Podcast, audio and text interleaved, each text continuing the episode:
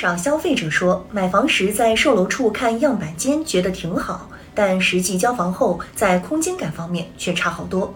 为了探究样板间的奥秘，上海市消保委暗访该市部分新盘的售楼处，发现这些样板间的家具很多可能都是缩小版。二月十五号，上海市消保委提醒消费者注意，楼盘样板间家具或多为缩小版，甚至有床长仅一点六三米。样板间家具多为缩小版，这是许多购房者早就有的感受。有业内人士曾介绍，那些缩小版家具被戏称为“道具”，其使命就是让房间看起来大，空间功能齐全。这种操作在业内并非秘密，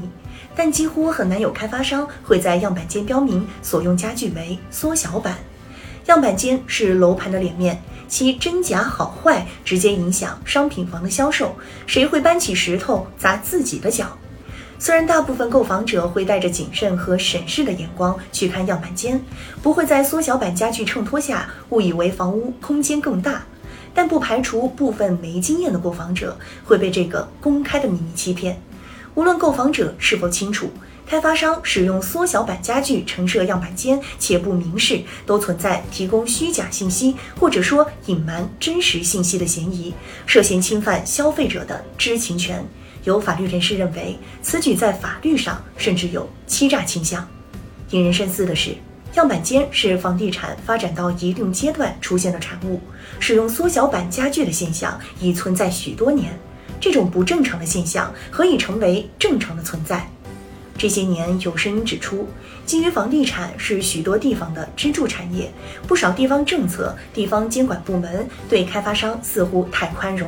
商品房要卖出去才能成为支柱产业，于是预售制度长期不动摇，开发商耍起各种小聪明，凭打监管擦边球，藏在样板间的猫腻包括采用迷你家具、薄款墙体。制造假警迷惑等，让很多购房者收房后觉得严重货不对版。我国从毛坯交付时代迈向全装修时代已有几年，如今到了揭开并治理楼盘样板间骗局之时。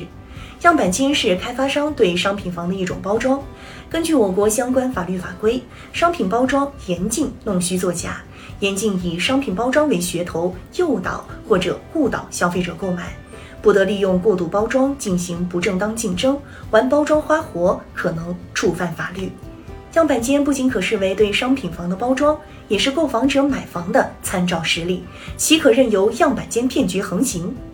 对于样板间的设置，应有规范性、强制性要求以及严格监管，不能仅靠消协点名。在全装修时代，样板间不宜仅是展示样板，还必须是交付样板。陈设的家具应是正常大小，墙体应是正常厚度，装修装饰标准应与预售方案中所列的清单内容保持一致，与购房合同约定的交付标准保持一致，与项目实际交房状况保持一致。总之，不能有任何伪装，而监管应有一套严格的防伪装策略。